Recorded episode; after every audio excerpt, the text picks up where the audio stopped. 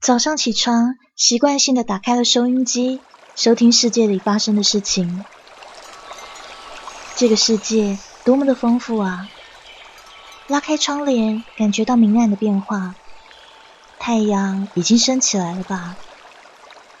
转身的时候，一不小心碰到了旁边的桌子。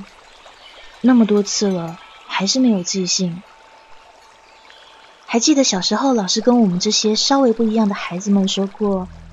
只要心中充满阳光，在黑的夜里也没有严寒。这句话影响了我一生。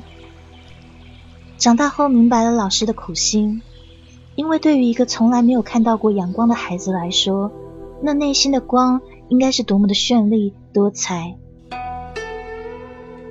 我是寒风中的野草，追寻生命中那七彩的光，从不放弃。这里是上山微电台。我是 N J 黑羽，你心中的光是什么颜色的？